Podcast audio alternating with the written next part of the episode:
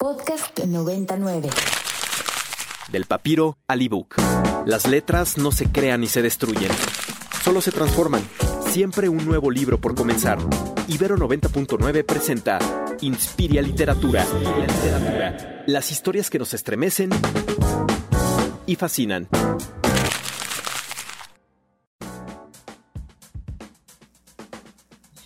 12 del mediodía con dos minutos. ¿Cómo están? Me da enorme gusto saludarles. Yo soy Eduardo Limón, quien como cada miércoles se encuentra a cargo del Inspiria Libros, en el que evidentemente nos dedicamos al objeto desde todas las vertientes, llámese literaria, cultural, filosófica, ensayística, en fin. Inspira Libros, bienvenidos, síganme en mis redes, arroba Elimón Partido, síganos, arroba Ibero 99 FM. Oigan, estas maravillas que implican de repente la coincidencia en tiempos con figuras mayores de nuestra cultura. No voy a hacer demasiado preámbulo porque está bien bonito aprovechar estos minutos que le restan antes de dirigir la charla, conferencia magistral a la comunidad Ibero.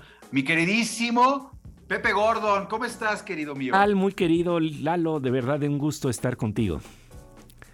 Pepe, hoy vienes a la Ibero, estás en el campus allá en Santa Fe, donde saludo con mucho gusto a mi queridísima Eka, a Vampi, que se encuentran allá en el campus, Vampi los controles, Eka en la coordinación, para dirigir una charla que tiene que ver con, caray, asuntos que siempre gravitan en torno a la existencia. Dice Gordon Sobner, mejor conocido como Sting, que al final todo tiene que ver con la mortalidad. Y, sí, e, en este caso estamos hablando de la dualidad vida-muerte, ¿no? Justamente. Que, vamos a abordar desde el terreno de la literatura, pero también desde el terreno de la ciencia, porque fíjate que el concepto de dualidad es un, un concepto que por supuesto la poesía abraza. La poesía siempre abraza las paradojas, ¿no? Recuérdate, Walt Whitman decía, me contradigo, qué bien me contradigo, soy tan vasto que en mí caben multitudes. Pero el problema es que eh, por lo general no solemos apreciar la paradoja. Y es muy interesante que la ciencia está hablando también de dualidades complementarias que en un principio como que no, no, no, se siente que se puedan de alguna manera abrazar. un ejemplo, una dualidad clásica es la dualidad del comportamiento ondulatorio y de partícula que puede tener la luz, ¿no? A ver, a ver, cuéntanos, cuéntanos. Eh, eh, lo que... Miren, nomás empezando así deslumbrado. Pues, sí, bueno, eh, hay, ciertos experimentos que nos muestran que la, la, la, luz se puede comportar como, como partícula y en otros experimentos resulta que se comportan como onda.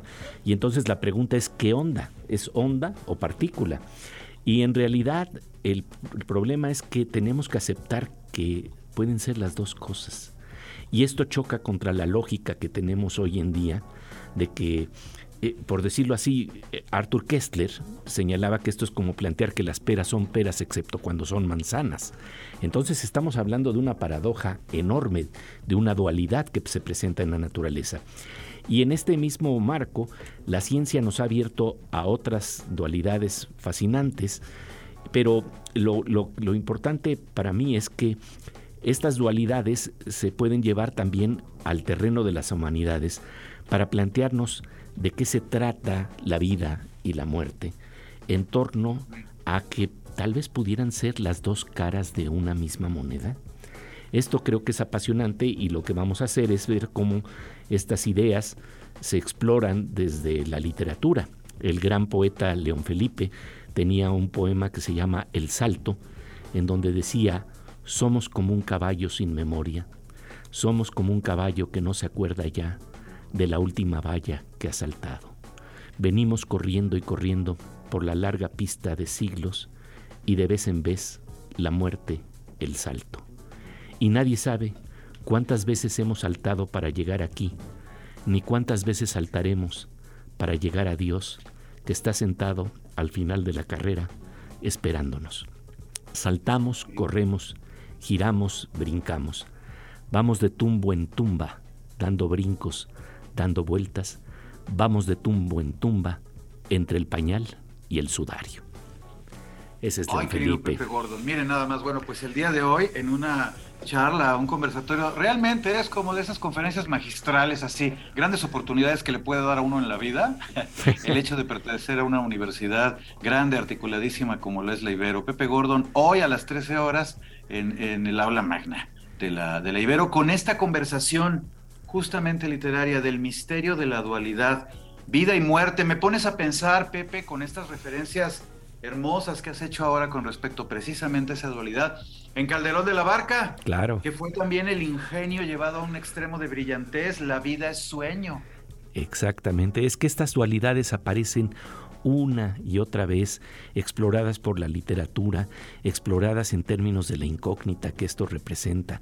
Eh, eh, vamos eh, a, dar algunos ejemplos. De, en la cultura mexicana de cómo se abrazan también estas dualidades, ¿no? Miguel León Portilla, en esta obra de teatro maravillosa que se llama La huida de Quetzalcoatl, planteaba precisamente este problema de la vida que es como jade que al fin y al cabo es tiempo que se rompe, tiempo que se quiebra, nada hay eterno. Y al mismo tiempo está planteando que hay algo que es eterno. Entonces, ¿cómo abrazar esa dualidad? Lo eterno y lo perecedero coexistiendo ahí de una manera extraña. Y entonces, bueno, pues nos vamos a asomar a cómo nos enfrentamos a este problema de las despedidas, eh, si, si tenemos nada más la visión de que la vida termina donde, donde nosotros pensamos que termina, o se vuelve una continuidad, ¿no? Eh, eh, fíjate, el novelista Amos de yo voy a hablar el día de hoy también, en una novela que se llama Una historia de amor y oscuridad, justamente plantea una, un relato que le ocurre cuando se encuentra con su gran maestro que se llamaba Hugo Bergman. Hugo Bergman era un filósofo que daba clases en la Universidad de Jerusalén. Él fue compañero de Kafka, de pupitre, se sentaban juntos. Y, este Hugo Bergman eh, daba clases sobre Kierkegaard y Buber, Martin Buber, y resulta que este gran maestro eh, eh, asistían cientos de, alumnos a sus clases, a sus conferencias, pero en las tardes se reunía con aquellos que consideraba que eran alumnos notables, que de alguna manera, para, para, seguir el diálogo que se presentaba en sus clases. Y una de las cosas que él presenta, que es, eh, me parece muy emocionante y lo narra Amosos en esta novela, es que en un momento dado está tocando el tema precisamente de la vida y la muerte. Y se pregunta extrañado sobre el problema de que todo en la vida se va transformando. Acuérdate de este gran principio científico, nada se crea ni se destruye, solo se transforma. Y entonces él decía, ¿y por qué me, puede explicar a alguien por qué todo se puede transformar eh, en toda la naturaleza excepto mi alma? Y entonces él señala que cuando estamos hablando de, la vida y cuando estamos hablando de la muerte, eh, hay un 50% de probabilidad de que no ocurra absolutamente nada después de la vida o que siga fluyendo la vida si estamos planteando estos principios de continuidad de la existencia. Y entonces decía, sin embargo, para una persona como yo, que soy sobreviviente del holocausto, la posibilidad de que exista ese 50% para mí es verdaderamente significativa. Y entonces ese relato lo termina de una manera muy hermosa porque habla de, este gran amigo también, rival también del filósofo Hugo Bergman, que fue eh, eh, Gershon Scholem. Y en un momento dado, años después, eh, Amos Oz está oyendo en la radio la noticia de que murió Gershon Scholem. Y entonces dice con ironía, y ahora pues Gershom Scholem ya lo sabe. Y cuando muere eh, su maestro, el filósofo Hugo Bergman, dice, y él también ya lo sabe, y sus padres ya lo saben, dice, y algún día yo también lo sabré. Y mientras tanto, dejo aquí estas líneas como registro, porque de alguna manera esto es un testimonio de esta incógnita de lo que ocurre ante la vida y la muerte. Bueno, pues qué maravilloso hoy poder conversar contigo, Pepe, acerca de esta dualidad que ciertamente dota a la literatura de un campo vastísimo. ¿Cuántas veces la literatura se ha referido precisamente a esa dualidad? Pero que también dota, caray, ahora sí que por ponernos en términos muy taquerísticos, dota de carnita a la ciencia. Claro. Parte de lo que una de las obsesiones de la ciencia tiene que ver precisamente con este pequeño ciertamente complejísimo asunto, mi querido Pepe. Bueno, e, es tal que vamos a hablar también de un médico muy interesante que se llama Lewis Thomas, que tiene un libro publicado por el Fondo de Cultura Económica que se llama La Medusa y el Caracol. Y en ese libro él examina como médico el problema de el dolor y la muerte. Y es muy interesante porque lo que a lo que llega de alguna suerte es a plantear que tú sabes que los mecanismos que tiene el cuerpo contra el dolor tienen que ver con endorfinas, que son, digamos, así, por decirlo así, las sustancias de opio que genera el propio cuerpo sin necesidad de algo externo. Y, y entonces él plantea por su observación médica, clínica, que el momento de la muerte es un momento en que te sueltas, te liberas, cita a Montaigne, eh, justamente con un pasaje que habla de, una experiencia en donde prácticamente se estaba muriendo. Y entonces Montaigne habla de cómo hay una sensación de, de que algo languidece, pero es como entregarte a un sueño dulce. Y entonces él plantea que en su experiencia clínica e, e, efectivamente ocurre eso, que se, se, generan unos mecanismos que son protectores contra el dolor. Cuando ya no tienes eh, eh, posibilidades de seguir luchando, entonces el, el dolor para, para entrar entonces a una forma muy compasiva que diseña la naturaleza, eso es lo que dice Lewis Thomas, para que si tenemos que tener una vida en donde está trenzada siempre con muerte, vida, muerte, vida, muerte, no habría, no habría mejor diseño de ese ecosistema que el que nos provee la naturaleza para soltarnos en ese momento. Me pareció un apunte maravilloso desde el lado de la ciencia, ¿no? Es fabuloso porque mira, de alguna manera ancla en lo que otros escritores, digo, compañeros grandes ¿no? de la escena mexicana, como Elena Poniatowska, han referido en ese sentido. Ella lo dice. En, eh, eh, en, un punto reflexiona sobre esa capacidad linda, dice que ojalá me dote mi organismo de sentir que me estoy yendo. Y esto que tú refieres ahora me hace pensar en eso, en ese momento último en el que la sabiduría de la naturaleza sí brinde algún tipo, ¿no? De, de salida, quiero decirlo así, sutil, digna, bondadosa, digna, exacto, que te vas dotado de ese misterio, ¿no? Que nos envuelve justo en este momento y que nos envolverá también muy posiblemente en el otro, mi querido. Así es, así es, mi queridísimo Lalo. Eh, Oye, pues qué maravilla. Mira, no te dejo ir sin antes, por favor, preguntarte en qué andas, mi querido Pepe, qué estás preparando próximamente para todos tus lectores. Bueno, estoy preparando dos cosas. Una revisión de mi primera novela que se llama El libro del destino, que aparecerá en, el próximo año.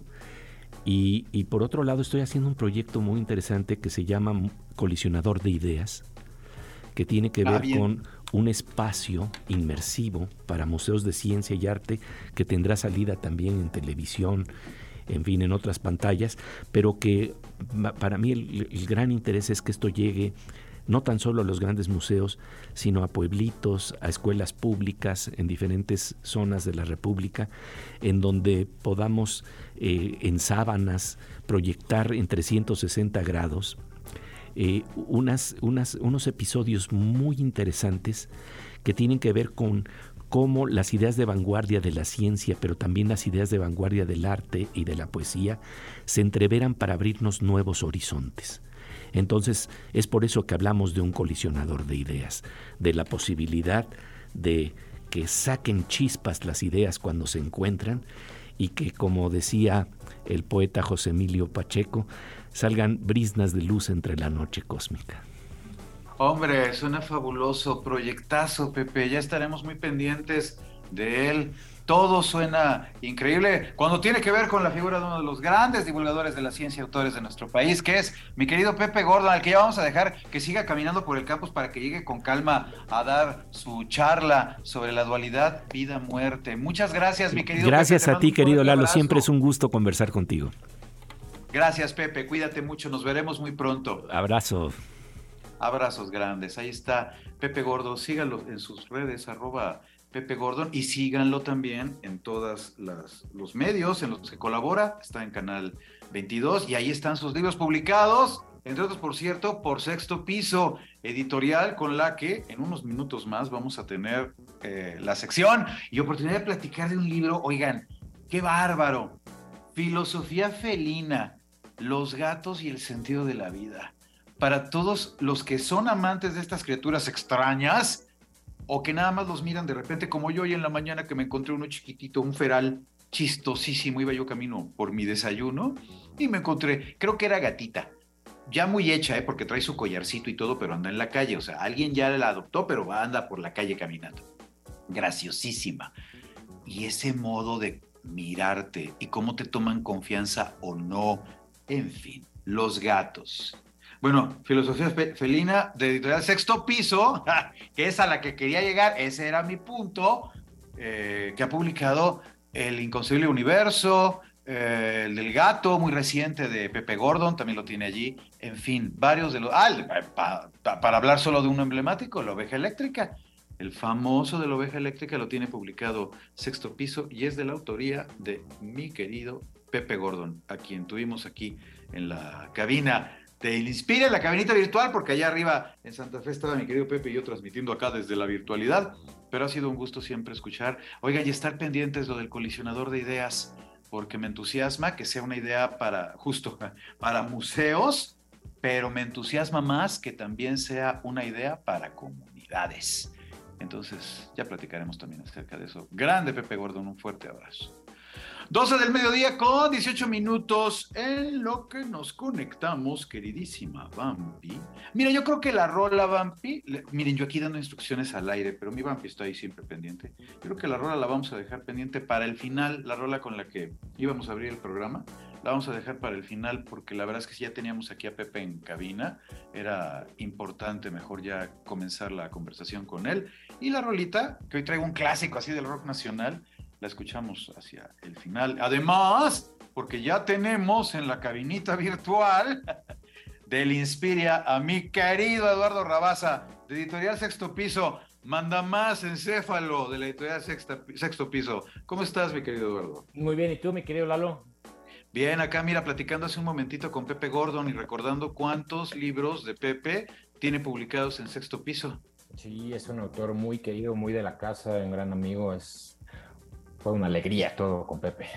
Sí, por supuesto, yo también siempre me pongo muy contento, además me deja pensando cosas, digo, ahora el proyecto nos está contado este del colisionador de ideas, que se quiere llevar a museos, pues me parece fabuloso, pero sobre todo me parece fabuloso, digo, que se lo quiere llevar a comunidades. Sí, no, no, la verdad es que Pepe es un geniesazo. Sí, entonces, bueno, pues busquen sus libros ahí en editorial Sexto Piso, que ahora entre sus novedades trae esto fascinantísimo, Eduardo, de John Gray, que además qué personaje John Gray, ¿eh?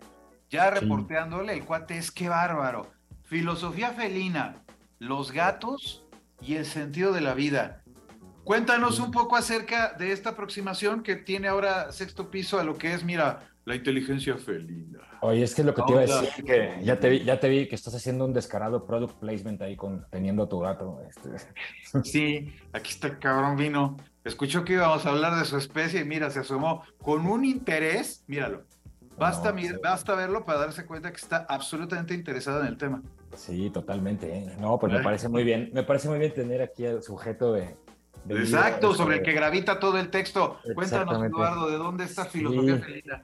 No, pues mira, como bien dices, John Gray es un autor eh, muy singular. En el sexto piso, pues también ya hemos publicado varios libros suyos. Este, él se ocupa mucho, pues, de temas de progreso, ¿no? Por ejemplo, en El silencio de los animales, que creo que fue, si no recuerdo mal, fue el primer libro suyo que, que publicamos, hace una, dice una cosa que a mí en su momento recuerdo que me voló un poco la cabeza, pues dice que la idea de progreso, como, o sea, como ponerle un fin a la sociedad humana, una meta, ¿no? El progreso, el crecimiento, dice en el fondo, es muy parecido al cristianismo y su idea del juicio final, ¿no? Eh, y entonces, como que lo que John Gray defiende mucho es, pues filosóficamente, la idea del sinsentido de la vida, ¿no? O sea, él dice que es como muy peligroso cuando pues con las sociedades humanas se estructuran en torno a una meta, el progreso, el crecimiento, el armamentismo, ¿no? Tiene otro libro fascinante sobre pues ese experimento un poco heavy eh, antropológico que fue la Revolución Rusa, ¿no? Se llama La Comisión de la Inmortalización. Y pues detalla ahí como esta idea de hacer al hombre nuevo, ¿no? Eh, pues por métodos de pronto un tanto salvajes. Entonces digamos que una constante de, de la obra de Gray son como estos este, esfuerzos humanos, pues eso, ¿no? Por darle un sentido colectivo a la vida que muchas veces desembocan pues en, en, horror como el que estamos viviendo en la actualidad y el crecimiento, ¿no? Que nos estamos acabando el planeta, bueno, todo lo que ya sabemos, ¿no?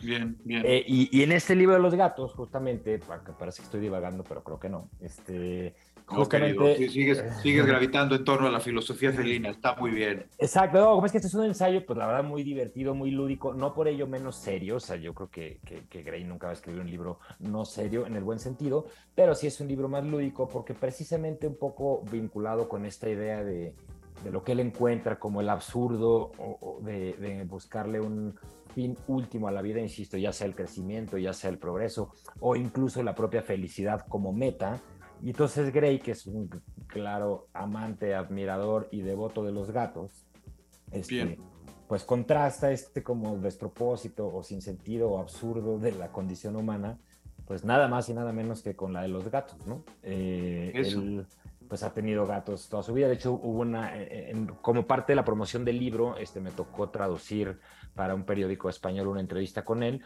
y decía que, pues, que su último gato había muerto hace unos meses y que ya no quería tener más porque los gatos, según comentó, que viven 20 años y pues como que ya, ya no tenía él edad, ¿no? Para, para tener gatos. Para andar dejando gatitos huérfanos, que al final también no te creas, uno la piensa. Exactamente. Y entonces, este, pero bueno, es como un gran amateur de gatos. Y entonces en este libro, pues es como una pequeña oda, insisto, lúdica y juguetona a los gatos. El gato. Y, pues como de, de, rebote, de manera lateral, pues como un comentario sobre, sobre el absurdo humano, ¿no? Si me, si me permites, me gustaría leer un, un cachito que creo que... Este, sí, creo que va a caer muy bien, exacto, para que ejemplifica muy bien. tengan una idea exacta de por dónde va esta aproximación a eso, a la filosofía del, a través del gato, pues. Exacto, mira, dice. Esta oda al gato. Cuando las personas dicen que su meta en la vida es ser felices, nos están dando a entender que son desdichadas. Al concebir la felicidad como un proyecto, esperan que éste se realice en algún momento futuro. Mientras tanto, el presente se les escapa y la ansiedad se va abriendo paso. Les aterra que los acontecimientos obstaculicen su avance hacia ese estado futuro. Así que recurren a la filosofía y en la actualidad a la terapia en un intento de hallar alivio a su desasosiego. Aunque presentada como remedio, la filosofía es un síntoma del trastorno que pretende curar. Los demás animales no necesitan distraerse de su condición. Esa felicidad que en los humanos es un estado artificial, es para los gatos su condición natural. Mm. Mientras no se les confine dentro de entornos que les resulten antinaturales, los gatos nunca se aburren. El aburrimiento es el miedo del individuo a estar solo consigo mismo. Los gatos son felices siendo ellos mismos, mientras que los humanos intentan alcanzar la felicidad huyendo de sí. Nosotros nos la hacemos complicada y ellos lo traen tan resuelto y justo esto que menciona Gray, mirar a un gato dormido, reposando, viendo hacia la luz, en cualquier lugar, te da una noción de una verdad y un misterio.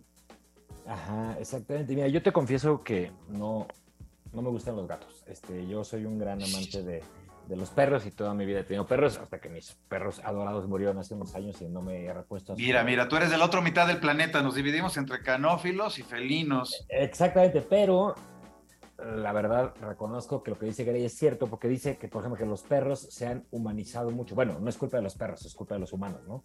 Y como que hemos. banda que ya le pones zapatitos, no manches. Exactamente, y los disfrazas, y pues sí son muy dependientes, son muy apegados, y, y están como antropomorfizados por nuestra propia culpa, ¿no? Pues bueno. Dice Gray que los gatos no, o sea, de hecho dice, tiene un pasaje, no, y tiene un pasaje muy bueno donde dice que más o menos siguen viviendo como vivirían en su estado salvaje. O sea, que como que la domesticación del gato no, no los ha humanizado, entre comillas, como sucedería con, pues, con los perros, por ejemplo, ¿no? Para, para gran dolor de gente como yo, pero es cierto. Exacto, para gran dolor de gente como tú, pero para fascinación de quienes como yo nos encontramos vinculados a los gatos. Filosofía felina de John Gray, ¿Cuántos ejemplares vamos a tener para regalarle a quienes nos escuchan, mi querido Eduardo? Pero solo, solo se los vamos a regalar a gatos, mi querido. Eso, que, que nos manden la foto de su gato, ¿no? Ya, mira, Juan Villoro lo decía el otro día muy bien. ¿Para qué sirven los gatos, entre otras cosas? Para que nos los andemos presumiendo por las redes. Exactamente. No, pues tres, ¿te parece bien? Me parece perfecto. Los tres primeras fotos de gato que lleguen con su nombre, el nombre de quien nos está escribiendo, además del del gato, y su mail, se van a llevar de John Gray la filosofía felina, los gatos y el sentido de la vida. ¿Te Oye, parece? pues tienen, tienen, que ser gatos contemplando el horizonte en postura filosófica. No, no, no sé. Bien, anda, eso sí. No queremos gatos dormidos, sí, no queremos gato. gatos comiendo, no, no, anda, exacto. Exacto, para que sean gatos este, grey, greyianos. Eso. Gatos en una postura filosófica que es exacto esa de el gatito mirando hacia lontananza. Ah, bueno, pues esa es la que necesitamos. 55 529 25 909. Escríbanos al WhatsApp de la estación. Nos ponen la foto de su gato en actitud filosófica, como dice Eduardo, muy greyano. Después su nombre, el nombre propio, el nombre de ustedes, su mail. Y si son de los tres primeros en llegar con todos esos datos o todos esos requisitos cubiertos, se van a llevar su ejemplar de Filosofía Felina, Eduardo. Así es, mi querido Lalo. Perfecto. Bueno, pues ya nos encontraremos muy pronto, Eduardo, acá en la sección y en las ferias que están por venir, que ya vienen ahí formaditas. Mira, ahí viene Fil Guadalajara, ahí vienen todavía cosas importantes, entonces me va a dar mucho gusto que nos podamos saludar por allá. Claro que sí, mi querido Lalo, pues muchas gracias. ¿eh? Cuídate mucho. Felicidades por el libro que es absoluto, es delicioso. Ya tendremos ah, oportunidad de platicar más acerca de él y de otras novedades en la siguiente sexta sección. Gracias, Milalo. Un abrazo. Quédate, Eduardo. Abrazos igual. 12 del mediodía con 28 minutos. ¿Cómo ve? Qué bonito platicar de gato. Y más, miren, si como en mi caso, y solo mi siguiente colaboradora del programa, nuestra siguiente invitada del programa, va a poder certificar que aquí tenía yo a un teórico del asunto gato, que está, mira, interesadísimo en el tema. Velo es mi queridísima Irma Gallo. Hola, ¿cómo estás? Colaboradora de, querido. de Librerías Gandhi. ¿Cómo estás, mi querida Irma? Uy, pues yo contentísima porque ya tenía rato que no nos encontrábamos por acá y entonces pues se siente muy bien estar otra vez entre amigos, acabando de escuchar a, a Lalo, a tu tocayo también, a Lalo Rabasa, a Edu, ajá, y este hablar de gatos, entonces yo, yo estoy muy feliz para hablarles de todo lo que tenemos en Lemas Gandhi y en el podcast desde Librero, ¿cómo ves querido? Me parece súper bien, además porque ahora se pusieron como bien de, de, sabrosura, ¿no? Andan así como mucho de saborcitos. A ver, cuéntanos, mi querida Irma. Uy, sí, tenemos un ejemplar aquí en, en mis manos. Yo no sé sí, qué linda portada. Viendo. Yo siempre remarco mucho las portadas en todo, ¿eh? En las revistas ¿verdad? y en los libros. Son Oye, es... una herramienta imprescindible para la promoción y esta me gusta mucho es preciosa, es preciosa, es Annie Ernaux, que ganó el Nobel de Literatura, y tiene una malteada y está sentada en una Magdalena porque, por aquello de la Magdalena de Proust. Y es que este número, mi querido Lalo, está dedicado a la literatura y a la comida. Es un número muy, muy bello en el que van a poder encontrar ustedes entrevistas con dos chefs. Uno de ellos es un chef eh, panadero eh, que se llama Irving Quiroz y que nos habla justamente, es, es, muy, muy entretenida esta entrevista porque nos habla desde el pan artesanal mexicano hasta otros panes europeos que disfrutamos mucho, que nos gustan, por ejemplo, el croissant. Yo no sé si quienes nos están oyendo no se le se les hace agua a la boca pensando en un croissant. Un cuernito, una... oye, que de veras, mira qué interesante, digo, habrá que leer la entrevista, pero me pones a reflexionar así de bote pronto. Es cierto, del croissant al cuernito hay un toque mexicano que lo hace, digo yo, evolucionar, ¿no? De es de ropa, a como ya lo encuentras en las panaderías de barrio acá en la Ciudad de México, ¿no? El cuernito, hombre, y también, sí, de verdad, es el, el, el, delicioso cuernito. Y también tenemos otra entrevista, mi querido Lalo, con Mariana Orozco, que también es una chef y que nos habla en esta ocasión de un tema que es muy importante. cuánta comida no desperdiciamos.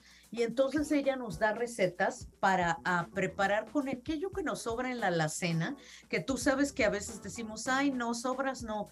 No sé, tenemos como esta educación muy, yo digo muy fea, de, de verdad, de no saber que, que la comida hay que aprovecharla hasta el máximo porque literalmente hay mucha gente que no tiene que comer, ¿no? Entonces... Eh, sí, y luego, mira, llevado desde todos planos, esto implica siempre ese eh, lugar, ¿no? En el que dices, yo estoy comiendo y hay gente que no lo está haciendo. Y a nivel macro, eh, una de las broncas del capitalismo salvaje es que se desperdicia una barbaridad de productos y de alimentos diariamente.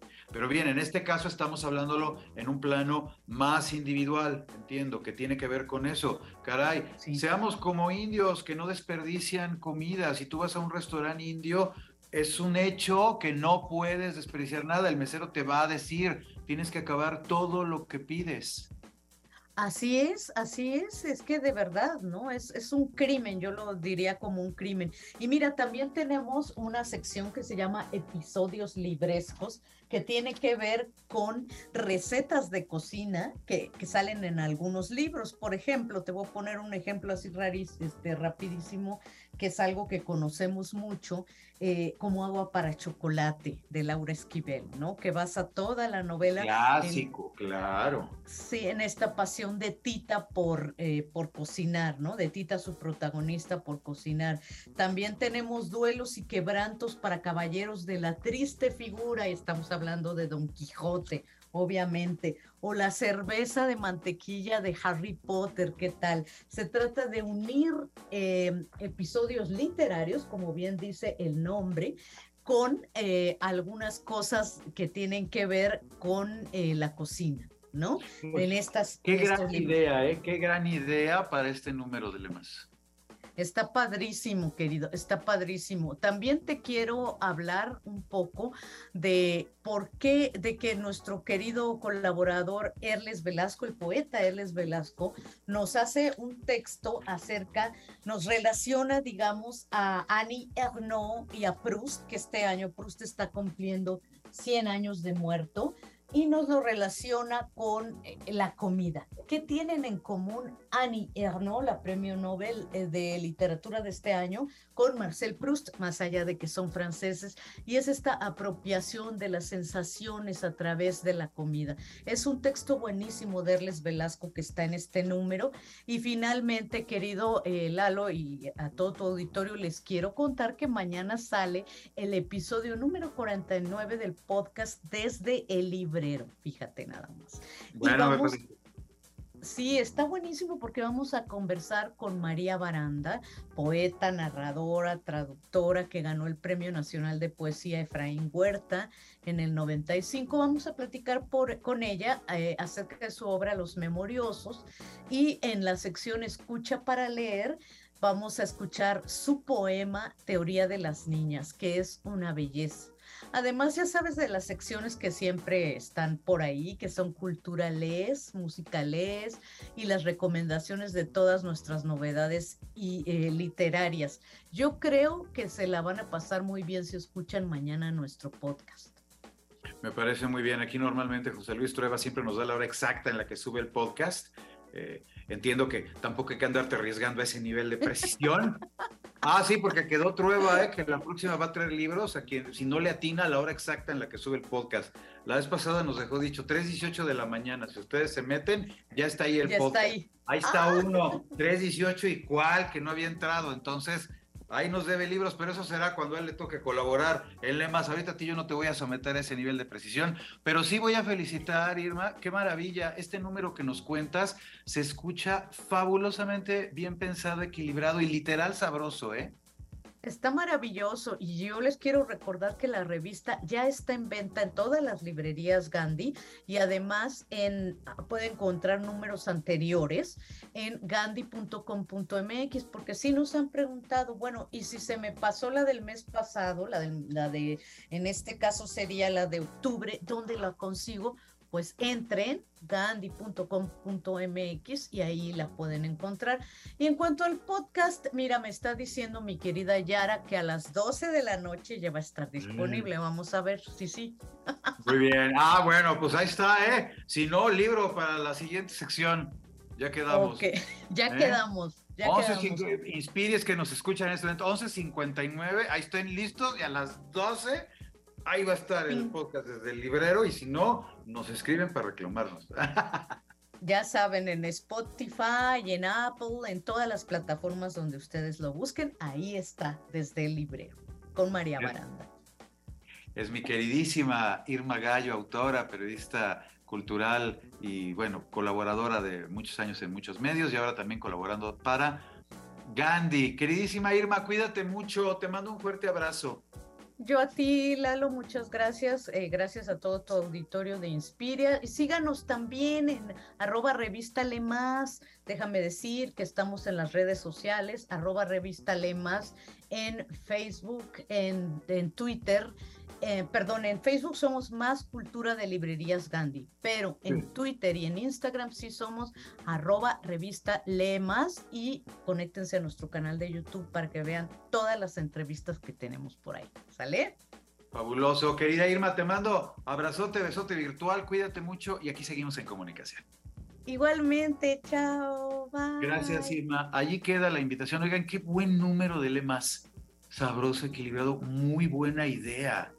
En fin, ya nos sorprenderán con el próximo. Pero para pronto, ahí está ya el disponible. Si ya no lo encuentran en físico, ahí en la página de Gandhi pueden descargarlo, bueno, mirar el número anterior. 12 del mediodía con 38 minutos, vamos ligeramente atrasados, pero no demasiado. Hacia un corte del que vamos a regresar con una sección que ustedes conocen bien, que es la biblioterapia, en la que nos vamos a dedicar, miren, a un pequeño cúmulo de grandes libros del que les queremos platicar muchas cosas en compañía de mi querida Pau Tinoco, pero todo ello sucederá cuando regresemos del corte. No se vayan, esto sigue siendo Inspiria.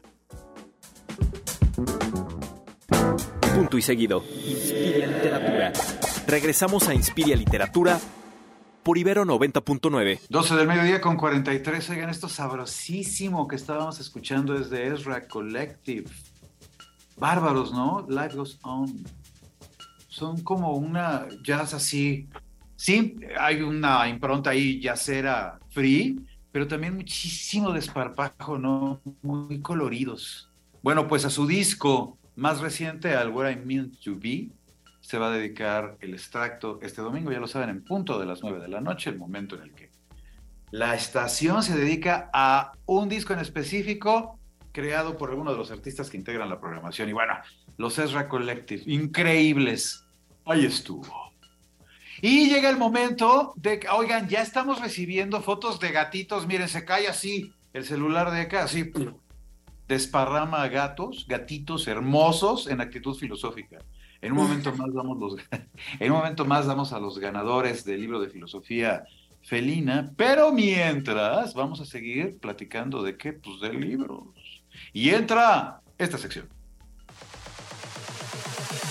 Biblioterapia. Biblioterapia. Literatura como tónico para todo mal. Queridísima Pau, ¿cómo estás, mi querida Pau Tinoco? Muy bien, Lalo. Qué bueno. Inmersa en la lectura de cuentos y cuentos, pero por ahí se me colaron otras lecturas que tenía pendientes, así que vamos a empezar con los cuentos. ¿Qué te parece? Oye, me parece muy bueno. Fíjate que yo hace muy poco que concluí un taller de cuento que di para la UNAM, eh, hice como mi compiladito de cuentos de todo tipo, entre José Agustín, cosas de Enrique Serna, en fin, anduve mucho como con la idea del cuento, que es así uno de mis géneros favoritos. Además de que, bueno, este año me sacó un premio de cuento, pero de eso platicaremos en algunos de los momentos, mi querida Pau. ¿Eh? Por cierto, me debes ese libro, ¿eh? Quiero verlo. Sí, ya pronto, pronto te llevo el libro en el que aparece publicado mi cuento premiado, del que platicaremos en algún otro momento. Pero mientras, mi querida Pau, cuéntanos de cuentos. Bueno, este es un libro de Ana García Bergua y se llama Leer en los aviones es un libro precioso, pequeñito, publicado por Ediciones Era, y cuenta unos relatos como, como solo ella sabe, ¿no? Tiene este tono de estarte contando algo muy tranquilo, muy normal y de repente dispara las historias hasta las últimas consecuencias, ¿no? Y en este caso, pues ella trata en cada uno de estos cuentos las travesías, los desplazamientos, pero no solamente los físicos, ¿no? Sino los interiores, las transiciones de las personas. Por ejemplo, hay una historia de amor clandestino y también hay una de, un viaje que termina por separar un matrimonio, ¿no? También oh. perros que se pierden en los aviones, cuartos de hotel inquietantes, pequeños desvíos en la ruta que cambian por completo su destino, con anécdotas y personajes que, como ya sabemos, con la prosa clara y fluida que tiene esta mujer, se burla pero sin saña. Esa es la descripción. Oye, suena muy bien, me pones a pensar, me haces recordar, uy, en los 90 del siglo pasado, Alejandro Aura publicó con Cali Arena igual un libro de relatos, un cuentario que se llamaba Cuentos para leer en los aviones. Es muy lindo porque la atmósfera, ahora sí que aeroportuaria, como que le da mucho juego al género, ¿no, mi Pau? Sí, yo leo mucho en los, en los aeropuertos. Tiene su encanto. Lo malo es que a veces te cuesta perder un vuelo bueno, pero como muchas veces ya nos toca esperar horas enteras, te da tiempo no solo de echarte un par, te da tiempo de echarte el cuentario entero y para la librería y otro. El otro cuentario del que te quiero hablar es una gratísima sorpresa para mí. Es de Miguel Cane, se llama Trampa para la niebla. Para, Trampa ah, para niebla. Oye, qué bien, a ver, el grande querido Miguel Cane, cuéntanos, cuéntanos, a ver. Pues mira, no me sonaba de nada esta editorial, se llama Gato Blanco y hacen una edición preciosa que en cada, en cada cuento de este, uy, ahora vamos a hablar de los cuentos, pero es que es una pieza muy bonita, tiene ilustraciones en cada cuento y bueno, pues al menos ahí va amenizando un poquito lo inquietante de estas historias, ¿no? Que bueno, pues cuenta desde monstruos hasta prodigios. Em, tiene como, ¿cómo, ¿cómo describir a este hombre? Tiene escenas de horror, pero de ternura. Con ese lenguaje tan preciso de él, vas, vas, entrando, vas pasando de una sensación a la otra con una velocidad impresionante, ¿no? bueno, pues estos relatos eh, presencian un desfile de monstruos y prodigios. Mujeres, por ejemplo, que sueñan con casas imposibles. Este, el hijo de, una diva que, una diva de, de, telenovelas, describe las aventuras y desventuras de su madre, ¿no? de pronto me recordó a María Félix y a su hijo Enrique Álvarez Félix, ¿no? Que tuvieron una relación así muy particular de amor y odio. Sí, sí. Y que, pero al final, pues este, el, hijo de la diva aquí sí puede contar la historia, pero lamentablemente en el caso de Álvarez Félix no fue posible porque se murió antes que su propia madre. Antes que su mamá, antes que su mamá, de la que tenía un cartel en la parte de atrás de la puerta dentro de su habitación, en el orfelina, bueno, no, en el ¿Cómo se llama cuando te mandan a una escuela en la que vives? El internado. Ah, internado, sí. Ajá, a un internado, si mal no recuerdo, en los Estados Unidos. Allá mandó María Félix Enrique Álvarez a, a, vivir y educarse allá lejos de ella, viviendo en un internado al que lo iba a visitar, me parece que una o dos veces al año, pero que eh, van descubriendo de la parte de atrás de la puerta en el cuarto del internado, Álvarez Félix tenía un gran cartel de su mamá. Pues sí, era una obsesión la que tenía con ella. Y bueno, pues por ahí va, digo, ese, ese, es el ejemplo que les doy para que se adentren en este cuento. Y hay otro muy simpático de un niño que de pronto se vuelve invisible. Hombre, fabuloso. Qué, gran tema, ¿eh? Mira la imaginación de Miguel. ¿Y qué pasa con el niño que de repente se vuelve invisible? Pues yo te invito a que leas Trampa para Niebla de Miguel Cane, editorial Gato Blanco, y te maravilles como yo, no solo con los cuentos, sino con la bellísima edición que hacen los amigos de Gato Blanco y sus ilustraciones. Ya lo verás. Qué bien, qué bien, mi Pau. Oye, me pones a pensar mucho, bueno, Miguel Cane, que es también un grande aficionado al cine y un hombre así lleno de datos con respecto a esa que es otra de sus pasiones. Qué bueno que acaba de, de, publicar. Y voy a buscar entonces este de ediciones Gato Blanco. Sí, es muy nuevo, salió en agosto, digamos, no tiene tanto. Y de hecho lo vimos y, lo, y se presentó en la Feria del Libro de Monterrey. Ahí comenzamos a leer Trampa para Niebla, pero apenas acabamos. Perfecto, mi Pau. ¿Qué más nos traes por ahí en tu pequeña cascadita? Hoy no es cascariza, Un, pequeño arroyuelo, en tu arroyuelo de recompensa. No, hombre, pero podría, ¿eh? Tranquilamente podríamos tener una cascadiza, porque libros me sobran en este momento. Yo, Tituba, La Bruja Negra de Salem, lo escribe Maris Condé y está publicado por Impedimenta. Y es una historia cruenta, dulce, pero tristísima, porque Tituba, no sé si recuerdes, pues fue eh, una de estas mujeres negras que mandaron a la hoguera por, o querían mandar a la hoguera por bruja en el siglo XVII. Y, no, una cosa espantosa. Y, ya me dejaste interesado porque además me dices, no sé si recuerdas, la verdad es que ni siquiera lo sabía. No ah, conocía al personaje y ya me interesaste qué pasó con la pobre mujer. Ya me estaba imaginando yo a Giordano Bruno, pero en versión femenina. Ándale, algo así. Es una historia muy triste. Tituba es la hija, producto de una de la violación de, de la que fue objeto su madre, en un barco en donde, en un barco negrero, así les llaman, porque llevaban a los esclavos en estos barcos para venderlos. Entonces allí venía la mamá de Tituba y uno de los marineros la violó. Entonces queda embarazada y ahí nace Tituba en medio de todo ese horror.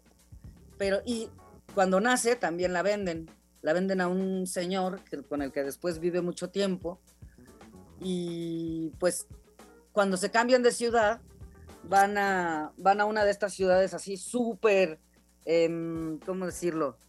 Pues muy tradicionales, muy cuadradas, este, cualquier cosa rara que vean les parece digna de la hoguera, ¿no? O de la cárcel. Y pues ella había recibido algunas clases, digamos, ¿no? De, ciencias ocultas por parte de la familia. Era una tradición, es una tradición de ellos. Entonces, pues la, tratan de, matar y al final no la matan, pero la, meten a la cárcel. De donde la escritora, Maris Condé, o Marisé, no sé cómo se pronuncia, es francesa. Marisé. Puede ser sí. Alguien, mira, algún francófono, francófono que sí sabes francés. Va a decir, ay Dios, pero bueno, Marisi. Bueno, pues ella rescata a, a, Tituba de la cárcel y la manda, la manda para su país. ¿Qué te parece? híjole, reflexiono no tanto en cómo fue de veras todo el G7 de llevado con esa pobre gente, los pobladores de otras regiones, a los que de plano les pasaron por encima de todos los derechos. Imagínate, naces en esas condiciones y después te separan de tu mamá y bueno, pasa todo lo que pasa. Qué cosa tan horrenda. Pues como con los gatitos, ¿no? Nacen los gatitos bonitos y luego ya, adiós, los empiezan a repartir. Pues sí. Pero a tu gato le este va mejor. Estamos hablando de seres humanos, mi Pau. Oye, pero, o sea, tendrías que ver, tu gato tiene una, una vida de rey comparada con la de... sí, eso, qué terrible. En fin, esta circunstancia que sigue eh, monstruosamente presente en el mundo. Pero mira, ya que regresaste a la figura de Vito, exacto, míralo aquí, él tranquilo, escuchando el programa. Toda su ha aventado todo el tiempo aquí en la cabina, es que nos acompañó para platicar del libro de John Gray. pues eso, entonces yo los invito a leer esta, pues diría que es una novela. La escritora toma la voz de Tituba para contarnos todo lo que Tituba le contó a ella y que nunca le había contado a nadie. Yo, Tituba, la bruja negra de Salem, está publicado en Impedimenta. Impedimenta, que es también una editorial de esas competitivas, con gran fondo editorial, muy presente en México, un poquito cara, pero vale la pena, buenos textos, ¿no, mi Pau? Sí, también tiene una edición muy bonita. Un Fabuloso. editorial muy bonito, sí. Y bueno, uno más, este sí es el más gordo de todos y me lo voy chiquiteando, porque son 480 y tantas páginas. Este me lo traje también de la Feria del Libro de Monterrey, es la poesía reunida de Ida Vitale, que por cierto hace una semana que cumplió 99 añitos la señora. Híjole, tuve oportunidad, gracias a tu intermedio, de saludar, bueno, comer, Ida Vitale acá en la Film Monterrey, que fue increíble, y eso me dejó asombrado. 99 años, en ese momento faltaban unas semanas para que los cumpliera, plenamente lúcida, mi Pau. Así es, y entonces, bueno, pues tiene poemas muy cortos, alguno que otro un poco más largo, y, pero se, te va muy pronto. Ya voy en la 303 y te voy a dar una probadita. Mariposas altas en el poco cielo de la calle juegan dos mariposas amarillas. Crean sobre el seriado semáforo un imprevisto espacio Luz libre hacia lo alto, luz que nadie ha mirado, a nada obliga. Proponen la distracción terrestre, llaman hacia un paraje. Paralogismo o paraíso, donde sin duda volveríamos a merecer un cielo, mariposas.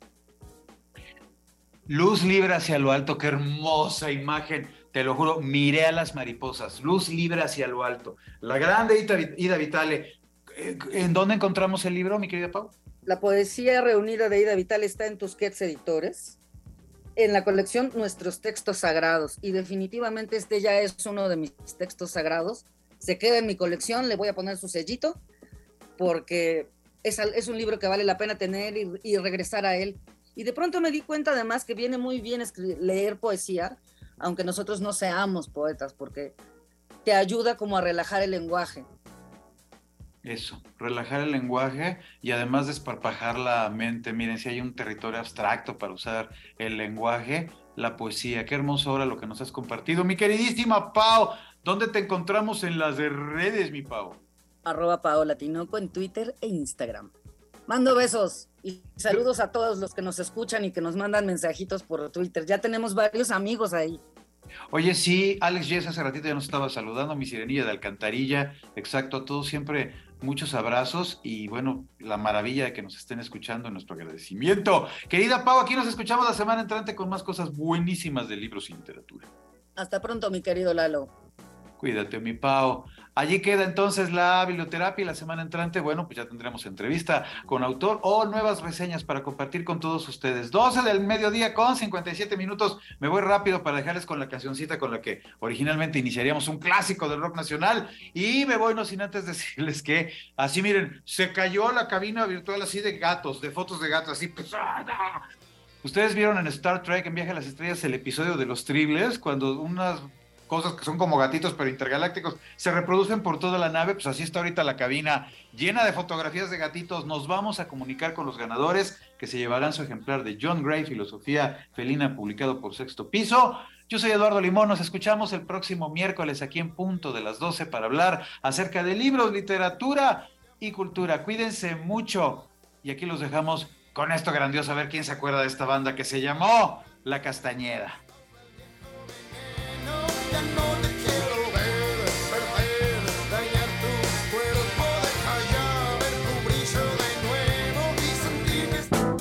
Final. Iremos a buscar la siguiente historia. Esto fue Inspiria Literatura, el lugar donde las letras nos guían a través del universo. Para más contenidos como este, descarga nuestra aplicación disponible para Android y iOS o visita ibero909.fm.